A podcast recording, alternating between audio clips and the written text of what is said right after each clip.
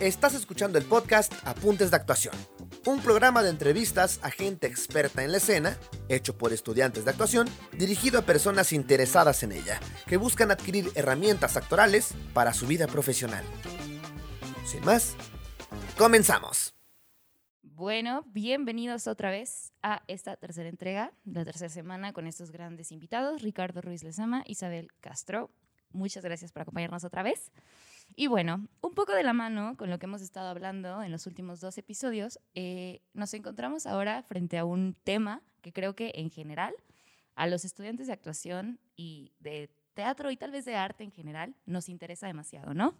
La crítica a las instituciones y no desde un lugar despectivo, no desde un lugar solo unilateral, pero me gustaría lanzar esta primera provocación. ¿Qué opinan sobre eh, la situación en las instituciones de teatro, podría decir en este momento de la Ciudad de México, que es donde nos encontramos, pero que tal vez han podido observar en otras latitudes, ya sea del país, eh, de, Latinoamérica en general. Eh, y bueno, eso. ¿Qué opinan? ¿Qué, creen que hay como que trabajar al respecto? ¿Cómo, cómo abordarían este, este tema un poco desde esta pregunta de qué creen sobre las instituciones, cómo nos funcionan a nosotros como estudiantes, etcétera? Pues, bueno, eh, fundamentalmente, ¿no? Porque todas las instituciones, ¿no? Es, es mucho, pero como dices, ¿no? De, de, los estudiantes, pues yo pensaría en la escuela, tal cual, ¿no? Que yo estudié también. Eh, yo lo que creo es que mm, en general, ¿no? Hay algo que no, no, termino de entender y, yo sí creo que tiene que ver ya, pero con la educación en general en el país. Eh, cuando alguien quiere, por ejemplo, estudiar, ¿no? Es decir, por los cupos y todo esto, o sea, te hacen creer que eh, para poder quedar eres de lo mejor y todas las clases te dicen que no sirves para nada, ¿no? Por decirlo de algún modo, ¿no? Así yo lo viví, fue mi experiencia, ¿no? Entonces, este, ese es el asunto que me parece muy fuerte, ¿no? O sea, como que de alguna manera eh, se ha hecho creer que, que, es este, algo como meritorio quedarte en una institución. ¿Y qué pasa con todas las otras, las otras personas, ¿no? Por ejemplo, que, que, no, que no pueden ¿no? Y este, ingresar a la institución que quieren, ¿no? O sea, como que yo creo que ahí un primer cuestionamiento para ir empezando, ¿no? Y entrando en calor, sería, eh, ¿cómo podría ser, pero no lo sé, yo te puedo compartir, por ejemplo, no sé exactamente en, en el área de, de, actuación, pero algo que pasaba en Argentina hace muchos años, ahí yo viví un tiempo, dos años viví, eh, tenían un curso, no me acuerdo cómo se llama, pero si tú quieres estudiar una carrera, entrabas a ese curso y todo el mundo podía entrar a ese curso. Y en ese curso, que duraba, ponle tú, dos años, después ya tú te podías ir a una carrera que tú quisieras, ¿no? Pero es decir, no tenías que hacer un examen, es decir, tú podías entrar a ese curso porque, porque ibas y te inscribías y después ya en la práctica, es decir, en esos dos años, ibas descubriendo qué te interesaba y entonces ibas haciendo un promedio y, ya te daban una oportunidad de, demostrar lo que tú tienes para ofrecer, ¿no? Todo lo demás me parece muy muy complejo. Entonces, eso sería algo que yo, que yo pensaría. ¿Por qué? ¿A qué obedecen esos criterios, no? O sea, cuando yo fui estudiante, ¿no? Y, lo digo, ¿no? Y van a decir, es que ese señor está traumado con que es gordo, ¿no? Este, era el único gordo, ¿no? En, en mi generación. Y hasta un profesor me lo hizo saber. Me dijo, oye, pero tú cuando entraste aquí a la escuela, tú ya eras, no, no lo podía decir, ¿no? Así, así como tú eres, ¿no? Ajá, ¿no? Yo, sí, sí, ya, ya era así. Ay, qué bueno que la escuela está ampliando sus parámetros. Ay, no. Entonces, este, me parece que también, ¿qué perfiles, no? Digo, ya, ya se está diversificando un poco, ¿no? Aparentemente no lo sé bien, porque no estoy al pendiente tanto, pero sí me parece que, que, ahí también hay un cuestionamiento sobre quiénes tienen derecho a estudiar y quiénes no, qué cuerpos y qué cuerpos no.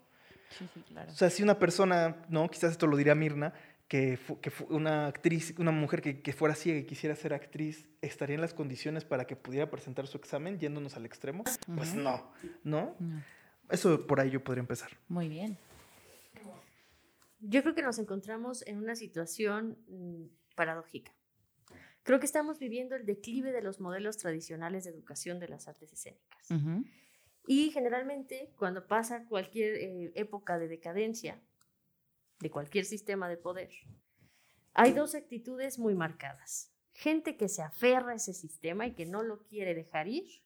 Y esto lo vimos muy claramente en la pandemia, cuando estaban aferrados a, no puede haber teatro si no hay presencia, ¿no? que ahí hay un, una manifestación de cierto conservadurismo de estas personas. Y otras personas que están más abiertas al cambio. Son las dos tendencias. Entonces creo que aprovechando este punto de inflexión, haría falta introducir a las escuelas de educación artística crítica, pensamiento crítico. Ok, sí, me parece, me parece muy, muy prudente esto que dices. Creo que tienes toda la razón. Porque justamente un poco yéndonos a esto, ¿no? De las posturas, ¿no? Uno como estudiante justamente se tiene que cuestionar todo el tiempo lo que está viendo porque uno está aprendiendo pero no tiene que casarse nunca con nada, ¿no? Creo que eso es muy importante. Entonces, justo en este momento donde nos encontramos cuestionando todo lo que tenemos, ¿cómo creen ustedes que esta correspondencia de las dos vías debe de llevarse, ¿no? Porque es muy fácil señalar en lo que tal vez las personas que están ya con una trayectoria o, o con una idea preestablecida de qué tiene que ser el teatro, se pueden estar equivocando, ¿no? Pero, eh, o, cuestionarles todo, todo lo que te enseñan. Pero entonces, tú como estudiante, en este momento tan crítico donde todo es verdadero y nada es verdadero, ¿qué, qué, qué podrían darle como consejo a todas estas personas que estamos incursionando en, en estas instituciones escolares, eh, las escuelas, las universidades, incluso las que no son a nivel eh, universitario? ¿Cómo, ¿Cómo podrían acercarse a este tipo de, de, relación, no? ¿Qué, ¿Qué, qué, podríamos hacer nosotros? Yo lo primero que pensaría, ¿no? Por ejemplo, es que, o, me hace pensar en esto, ¿no? Lo que, lo que me preguntas, que hay em, como si fuera en dos partes, ¿no? O eso me hace pensar. Y yo diría, bueno, quizás pero no estamos habituados en este sistema a hacerlo porque te puedo decir que yo no lo hice nunca eh, y mucha gente que conocí tampoco lo hicieron, no, no más porque yo digo conocidos y tal. ¿Cuáles son mis derechos, por ejemplo, como estudiante? Además, y yo agregaría entonces en ese caso mis obligaciones. ¿no? O sea, pienso que ahí hay dos puntos en donde se puede, eh, ya se puede pensar sobre, sobre algo. ¿no? Yo, por ejemplo, ¿no? cuando fui estudiante, eh, yo me esforzaba y me esforzaba y no me salía y no me salía y me esforzaba y me esforzaba y me esforzaba y me esforzaba y me esforzaba, ¿no? Este, y ya después, ¿no? Cuando ya, ¿no? Cumples con unos ciertos requisitos y entonces eh, creo que puedes entrar en un diálogo realmente, ¿no? Es decir, porque si no, yo llegué a ver también, ¿no? Esa otra, ese otro lugar de ese señalamiento en donde, este, se vuelve complejo porque la otra parte que está ofreciendo, por decirlo de ese modo. Hay cosas que son unidireccionales, ¿no? La violencia no hay como una justificación. Profesor, ¿por qué me violenta? Pues bueno, ahí sí, evidentemente, no, o sea, eso no. Pero incluso cuando yo estudiaba, ahorita ya lo tienen quizás, y me gustaría pensar que sí, ustedes y las personas que nos escuchan lo tengan más asumido. Nosotros pensábamos, cuando estudiábamos, yo soy de la generación 2010-2014, que un profesor te podía insultar y estaba bien. Es decir, yo no tenía idea de que, de que, eso no era, de que eso era un problema, ¿no? O un profesor te podía acosar. Entonces, creo que también eh, ese es un punto de esa responsabilidad que desafortunadamente la entiendes conforme vas viviendo, ¿no? No, no, no se empodera de esa herramienta. Ok, gracias, sí. Sí, yo pensaría también que son varias etapas. Y en estas varias etapas yo creo que se van a intercambiar varias herramientas. La primera herramienta o la primera actitud indispensable para mí en este diálogo de las autoridades o de las personas con trayectoria y las alumnas, que generalmente siempre están en una posición desfavorable, em, es compasión por parte de los dos lados. O sea, tú puedes juzgar muy duramente a una persona mayor como que está haciendo algo equivocado, siempre y cuando esto no sea violencia, mucho menos violencia sexual. Eso que tú dices que está equivocado hace 10 años era lo correcto. Entonces, a lo mejor darle tiempo a esa persona que entienda que el mundo ha cambiado, que son tiempos distintos esa compasión que tú le pedirías a alguien para cambiar tu punto de vista. Espérame, estoy tratando de entenderlo. No, no inmediatamente irte a decir, usted no sabe, viejo de crepe. No. ¿Qué está pasando? Vamos a darle tiempo, paciencia, compasión. Después de eso, podría haber una flexibilidad por las dos partes. Hay una normativa, como dice Ricardo, sabemos que todas las normativas se pueden cambiar y que para cambiarlas es necesario dialogar. Yo estoy abierta a escuchar lo que tú tengas que decirme y esperaría que tú estuvieras abierto a escuchar lo que yo tengo que decirte. Y la tercera, que es el último punto, ya es el rigor. Ya hemos discutido lo suficiente, ya te he tratado con la suficiente gentileza y con compasión, ahora vamos a ponernos serios y vamos a restablecer lo que entendemos por comportamiento ético, vamos a restablecer, por, a restablecer lo que comprendemos por comportamiento profesional, vamos a empezar a modificar el sistema de un modo que a ti y a mí nos convenga en este tiempo acotado que estamos en la escuela de teatro, que además es finito. Son cuatro años y te vas. Entonces vamos a hacer que todo funcione para las dos partes y en la medida de lo posible sin que sea una relación violenta, sin que cada que te encuentre te diga todo lo mal que estás, ni que cada que tú me veas me digas que no sirvo para esto, sino, digo, creo que esas tres actitudes indispensables podrían servir mucho para este nuevo diálogo que se está abriendo ante este declive de los modelos de, educación. Gran apunte por parte de los dos. Creo que es, es una, una situación en la que nos hemos encontrado justamente ahorita en esos tiempos de cambio y que en general eh, yo me pregunto todos los días, ¿no? ¿Desde qué lugar estoy cuestionando lo que me están enseñando y por qué? ¿Y desde qué actitud? Porque como decía Joshua, tenemos mucha rabia. Sí. Eso que están haciendo está mal y no me conviene. Pero es una persona que lleva viviendo así 40 años. Justamente. Excepto la violencia, siempre hay que hacer eso. Claro, claro, claro. Hay, hay límites como, como en todo, creo que en eso concordamos, pero justo estos canales de diálogo que un maestro que queremos mucho nos menciona. Eh, ¿Desde dónde hablo y para qué? ¿no? ¿Cómo voy a invitar a la persona que dialogue conmigo? Exacto. Eso, eso creo que es muy importante.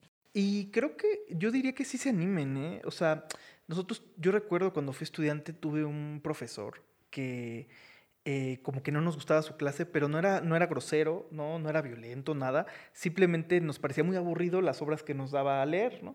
Y entonces van a actuar estas escenas y era como, ay, están de flojera, ¿no?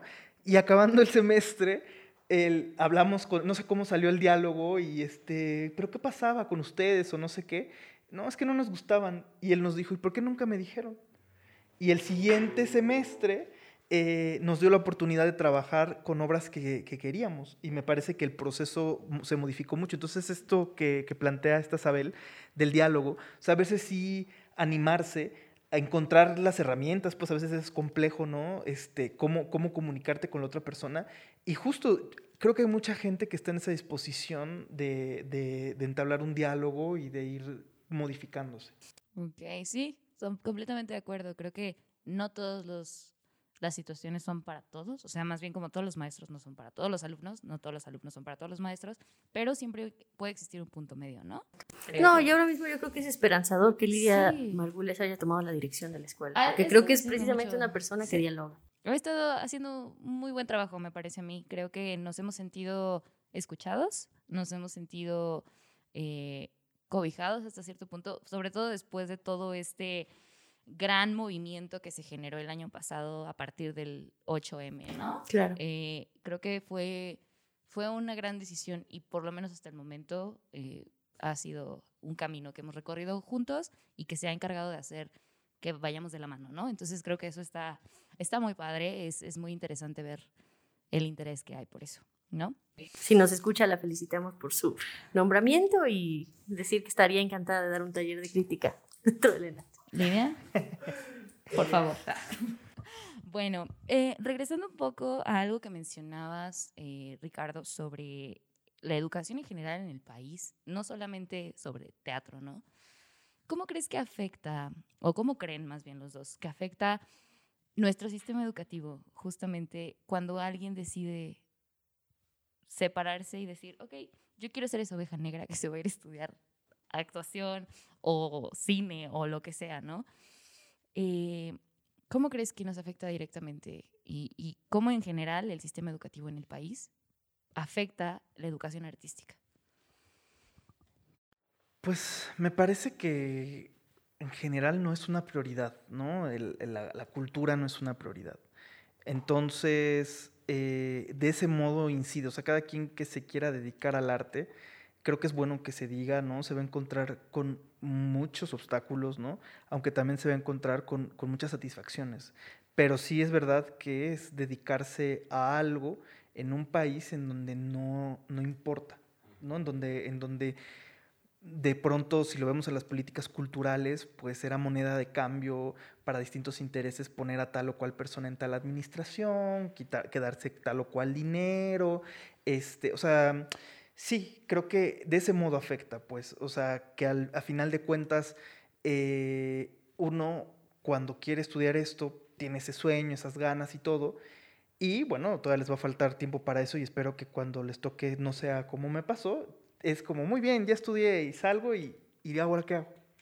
Porque son, es mucha gente y hay muy pocas oportunidades de, muchas cosas, ¿no? Digo, no es para que la gente se asuste y diga, ay, Dios mío, no lo voy a hacer, sino que es justo esa es la cuestión. de ese modo afecta. Como no se piensa como algo prioritario, eh, tiene muchas, este, muchas zonas en donde de pronto se vuelve muy complejo en lo que tú quieras, tanto lo que te, van, lo que te dicen, ¿no? Y de qué vas a trabajar, ¿no?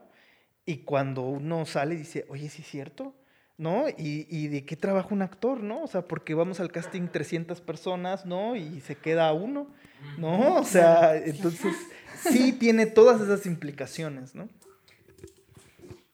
Pues yo estaría otra vez devolviendo el ejercicio de cuestionamiento. Sí es cierto que al sistema de gobierno no le importa la cultura, pero también hay que integrarnos siempre al cuestionamiento. ¿Qué he hecho yo? ¿Qué hago yo para que ellos puedan pensar que no importa. Yo me he visto en muchas eh, pláticas, en muchos consejos de cosas, y realmente esos cuestionamientos nunca, nunca salen a la luz. Nunca preguntamos de qué manera somos partícipes del problema. Ese es un problema y la culpa es de los otros. Y basta ver la programación, basta ver la cartelera para darse una idea de que las cosas no van bien. Dicen, yo voy a salvar a la sociedad con mi obra.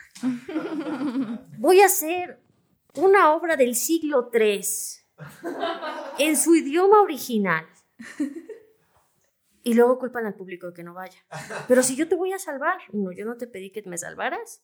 Y dos, con esa obra nunca nos incluimos como partes del, del problema. Claro. Entonces sí, al sistema no le importa, pero yo he hecho algo para que no importe. Claro, claro, de acuerdo. Retomando un poco lo que mencionábamos en capítulos anteriores, que, ¿qué tanto corazón le falta a lo que hago, no? ¿Qué tan honesta soy en esa relación que quiero tener con mis públicos? Claro. Le voy a imponer yo que tiene que ver esta obra sobre el feminicidio, que le tiene que doler y que... Y a lo mejor no quiere eso. Claro. a lo mejor no está para eso el país. Y yo le estoy obligando a, otra vez, ven a ver temas importantes y serios y solemnes. No sé, no sé si eso sea lo que se necesita ahora mismo. Muy bien. Bueno, pues para reflexionarlo, amiguitos, vamos a ir a nuestro corte comercial y regresamos con nuestros apuntes finales. Hola, regresamos en un minutito al programa necesitamos dar un mensaje de nuestros patrocinadores, ni modo. Y pues nuestros patrocinadores somos nosotros mismos, el crew de este programa. Si eres actriz, actor en formación y te interesa seguirte dando a conocer, seguramente vas a necesitar renovar tu book o tu demo reel tarde o temprano. Así que aquí estamos nosotros. En este crew tenemos todo para ello: cámaras, luces, un estudio, locaciones, productores, más actores, musicalizador, en fin, tenemos toda una productora a disposición para ti, para que tú puedas brillar y mandar un material muy bonito a tus castings, incluso si necesitas hacer castings, nosotros te los podemos grabar. Así que, pues nada, eso es todo, mándanos un mensajito si requieres una ayuda. Y también dentro de un tiempo queremos abrir talleres con las y los invitados a este programa. Así que con tu apoyo y pasando la voz podemos hacer este, esto más grande. Más gente se puede interesar y seguiremos creciendo. Síguenos en redes sociales como Apuntes de Actuación y suscríbete a nuestro canal de YouTube, Spotify y la red social que más te guste. Pues nada, regresamos al programa. Bueno, creo que este apunte de actuación me gustaría centrarlo un poco en ¿qué les habría gustado escuchar a ustedes? O, sea, sé que Isabel eh, no, no, no estudió en una escuela como tal de actuación, ¿no? Pero tal vez tú que te dedicas un poco a dar clases a, gente que justo está aquí, ¿no? Igual que Ricardo. ¿Qué, ¿Qué les gustaría haber sabido o qué les gustaría que sus alumnos supieran hoy que están comenzando o que están en el trayecto de ir hacia allá, afuera? ¿no? Esto que decíamos como en algún momento se van a encontrar allá solos.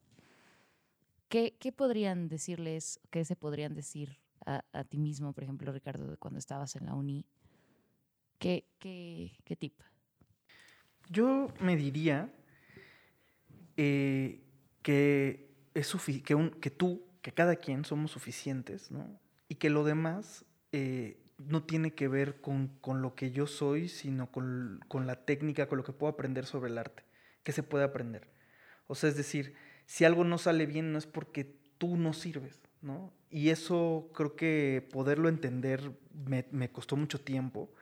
Eh, y eso es lo que yo pensaría, pues, o sea, de qué manera no, no me voy hacia mí mismo, ¿no? A dudar, a que yo soy lo peor porque existo, ¿no? Y todo ese tipo de cosas, ¿no?